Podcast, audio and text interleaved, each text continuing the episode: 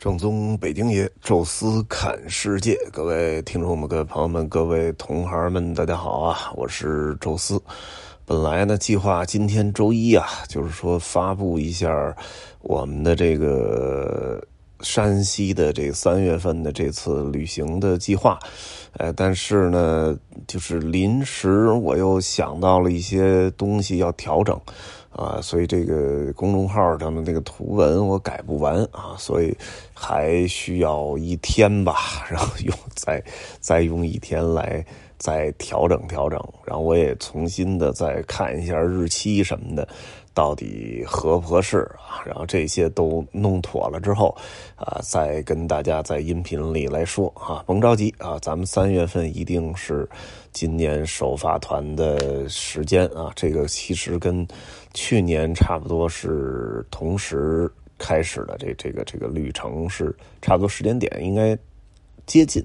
呃，今天呢说一个什么事儿呢？就是说刚看完的一部电影。其实春节档啊有很多很多部电影，但是我其实都没什么机会看。为什么呢？因为现在小孩啊，这个长大了，长大点了，而且又赶上是一个寒假，呃，整天呢都跟他在一块儿。呃，你说看一个什么电影吧，你得先跟他商量啊，聊，就看看预告片啊什么的，说这个行不行？他那个标准吧，其实，呃，你摸不清楚啊。有些动画片也被他否了，然后有些这个成人的片他也想看啊。但是我想看的几个，他都不想看，什么长津湖啊，什么这这个四海啊之类的啊。所以最后聊了半天啊，这个聊通了一个。这个杀手不太冷静，啊，但是那个片儿，我觉得我我还得再看一下日本那魔幻时刻，然后我比较着再跟大家来聊一起。反正那个也快下线了啊，看了的也就看了，没看也就没看，啊，你就甭着急了。呃，今天呢跟大家聊一个就是刚刚上线的电影啊，这个大家听完我的呃这个观影感受之后呢，可以自行决定自己到底去看不看，呃。我还真是就在周日这天有这么一个机会，因为当时小孩去学这个跆拳道的课去了，呃，那时候他对跆拳道感兴趣啊，他们那个幼儿园呢有一个跆拳道的课呢，呃，这个烈度比较低啊，这个一一堂课下来都不流汗，呃，确实可能考虑什么安全各种各样的原因啊，反正搞的就是跟这个。大家就是，呃，稍微的敬敬礼、鞠鞠躬啊，完了做俩动作，啊，就那种感觉，这体能都不行，所以后来给他找了一个班儿然后他试了两节课，觉得还挺喜欢，就给报了一个。这跆拳道这个课呢，这个学习的地方原来挺宽敞，后来是人家那个房东给赶走了之后，搬到那个我们家附近一万达广场边上去了。呃，那个地儿呢，你别看停车什么的会很方便啊，就可以停到万达的地下的写字楼。但是呢，有一问题就是地儿有点小。哎，原来专门给家长留了一个休息室，哎，甭管这个休息室好坏吧，至少有个坐地儿能坐着，哎，有水啊能喝喝，在那儿呢连看小孩这个训练，再就是自己玩手机都挺好。哎，结果现在呢，这哎呦那小啊。我们后来后来就商量了一下，留一个人，剩下一个人就就在万达里边瞎溜达吧。就我这正好每天现在都溜溜弯啊，就尽量多走走步啊，多活动活动。所以就是这几次这个上课，我都是自己遛弯啊。就这次给他们送过去，一看这个手机啊，呃，正好是十分钟之后有一场电影。啊，这个《尼罗河惨案》这电影也不适合这这个岁数的小孩看啊，所以我一看，干脆我一人来吧，就直接买了张票就进去了。话说这个系列啊，这这哥们儿叫什么？肯尼斯吧，就是也是一大大导演，好像还是个爵士啊。这咱就不说了啊。但是这这个片儿的系列的第一部我是看过的啊，而且这一回忆好像就是四五年前的事儿。呃，我印象还特别深，《东方快车谋杀案》，为什么印象特别深呢？就是因为当时啊，呃，我记得我当时是正好做那个欧洲领队的培训，哎，没记错的话，应该是二零一七年的。冬天啊，也就是年底的时候，哎，每年我们都会做那么一个欧领培训。那一年呢，好像是。呃，是第一年还是第二年，在这个延庆，当时合作方找了那么一个呃酒店啊，价格不贵，而且属于一种封闭的环境，还有一个很不错的一个场地可以给讲课，所以我们就在那儿呢开的那个课，我们每天就只能住那儿了，因为确实太远了，哎，所以就每天这个下午到五点多吧，五六点钟就讲完课了，没啥事儿了。哎，你说在。这个房间里就那么待着多无聊，呃，所以就后来就就是说查一下，哎，正好因为那个酒店就在延庆县城啊，溜溜达达的走个五分钟就能到达这个呃电影院。我说那就看电影吧，每天晚上看一部啊。这个讲完课之后，呃，这个稍微喝点水休一会儿，溜溜达达就去电影院去了，也是一人看。呃，当时我印象特别深啊，就那那个冬天特别的冷。哎呀，这个就走那五六分钟啊，给冻得够呛。后来恨不得就得开车去啊，就是呃，能能少走两步就少走两步，因为特太冷了，就跟今年冬天似的，感觉也是特别冷啊。哎，看当时《东方快车谋杀案》，所以印象特别深啊。这一下一晃啊，这一系列进展的也是比较慢啊。这个当时那个《东方快车谋杀案》最后留了一个头哎，就是说接了一个什么案子要去埃及的尼罗河。啊，结果就就是显而易见，就是这个阿加莎·克里斯蒂的另外一部极其著名的小说《这个尼罗河惨案》啊，这个怎么说呢？就是这两部吧，应该就是这沙姨的代表作。啊，她这么一个女性的一个作家的身份啊，跟当时的这个柯南道尔并立为英国的两大极其著名的这种推理小说家，就可见，呃，非常的牛。他塑造这个波洛在西方的这个这个这些读者的眼中是不逊色于福尔摩斯的。福尔摩斯是从那种。非常细节化的那些什么，这儿有个尘土啊，那儿有个脚印儿啊，那儿有一点血迹啊，从这些呃物证当中更多去推理这个呃本源的案件，而这波洛呢更喜欢跟所有的当事人做对话，然后通过跟他们对话当中的这个逻辑的推理，以及他们啊这个所有口供之之间的这种差异和找到那种漏洞。啊，来寻找这个真凶啊，所以两个其实各具魅力，都特别有意思。《东方快车谋杀案》就是一个。最后给您一个特别意外的结局啊，挺有意思。尼罗河惨案呢，其实是一个三连杀啊，就在整个一个相对有点像封闭空间的一个环境当中，啊，一堆不认识的人啊，上了船之后各怀鬼胎啊，最终出现了三个意外的死亡，而这个把所有的看似没什么关系的人，呃，最后梳理出来都跟这死者有。各种各样的微妙的联系，啊，完了再再再去找凶手的过程中，又同时在发生新的案件，所以整个这个其实是，呃，从故事来讲是非常精彩的。啊，呃，而且尼罗河惨案的这个这个这个这个 IP 在中国是远远高于东方快车谋杀案的。啊，具体原因呢，就是当年一九七八年的时候，啊，拍了那么一个版本。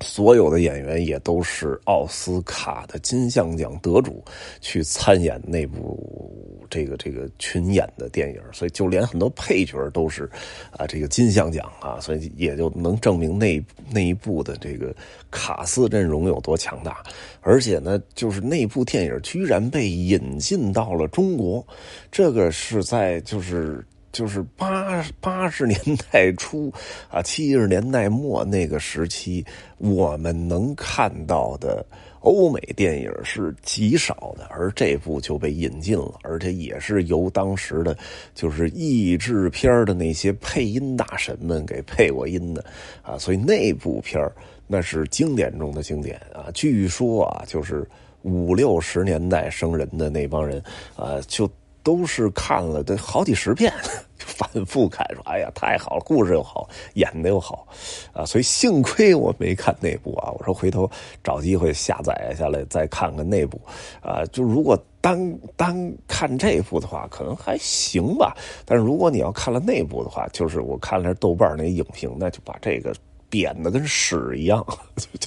确实啊，就是作为一个只看过这部电影的一个一个观众来讲，我觉得拍的也很不理想。哎，就是他的那些东西做的特别好啊，就是什么呃场景啊，什么巨幅道啊，音乐，包括整个影片的色调都非常好，美轮美奂。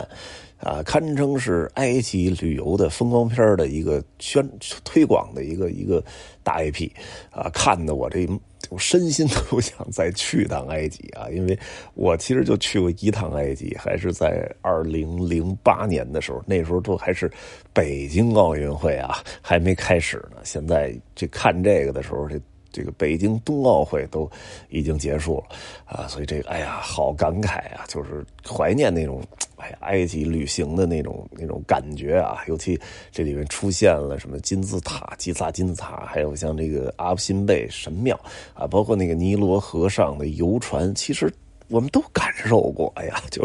所以就就看着那个埃及，因为。它还不像迪拜啊，或者说，呃，什么约旦的那种什么沙漠里的国家，它因为有条尼罗河啊，所以那个尼罗河上又散发那种古老的那个神韵啊，以及啊，就像开罗啊，像阿斯旺那种，就是很市井化的很多东西，哎呀，那跟很多的沙漠国家还是完全不一样的啊，所以看这个片子给我呃带来了好多感慨。但是这些很形式感的东西真的是没得说啊！但是故事实在是不理想啊，结构也不好啊，然后把这个原来的剧本里的很多人物啊删删改改的，然后还加了这大侦探波洛好多呃私人情感，这些其实人家那沙溢那小说里压根就没写过，完全应该就是导演的一个个人发挥，发挥的也非常不理想。开场的时候。一堆一战的镜头，让我看着都傻了。我反复核对我那电影票，我说我进对了吗？直到就是这个这个这个谁提了一句什么菠萝，哎，我我我觉得啊，那应该是进对了，以为进错电影院了呢。我说这不应该是是这这个这个感觉啊。然后就是为了给他加段感情戏，我说这有点，我觉得有点没必要。而且这里边设置的那些线索吧，就是咱也不是专门看那种推理电影的，呃，这种这种专业观众啊，但是那里边留下的好多。暗扣我都能发现，都甭说是这个大侦探波洛了，就是那种感觉，那所有的线索扑进来，润物细无声，啊，有有有点像那种就是呃羚羊挂角那那那感觉啊，草蛇灰线没有，这个就感觉每一步铺的都特明显啊，就直接就是能让你感感觉出来啊，就比如说那个。波洛拿走了人家那账本啊，比如说这个这个这个什么呃露出的手枪啊，然后再比如说就是这个呃什么丢了的那个红色的颜料啊，就这些东西其实都是不是太容易呃让人觉得是留留了一根线啊，埋的太明显了啊，所以看起来那种悬念什么的，就哪怕你对这个故事本身。呃，并不了解，但是通过他埋的这些线索，你都不用波落推，你就能推出来大致谁是凶手，所以这个就没劲了啊！所以整体这电影呢，就是形式上的东西都做得特别好，而这故事。本来是个好故事，被改的特别牵强和 好多地儿不合逻辑，呃，有些东西做的又比较粗糙啊，所以你乍一看有一点像当年那个张艺谋导演拍的那个，比如说《满城尽带黄金甲》，那也是用的一个老话剧的本子啊，结果这个拍出来感觉很奇怪，就是，但是你说这些什么巨巨幅道什么色彩那。这个张艺谋 导演那水平也是没得说，哎，但是里边这故事没没讲明白啊，人设也没太好啊，所以就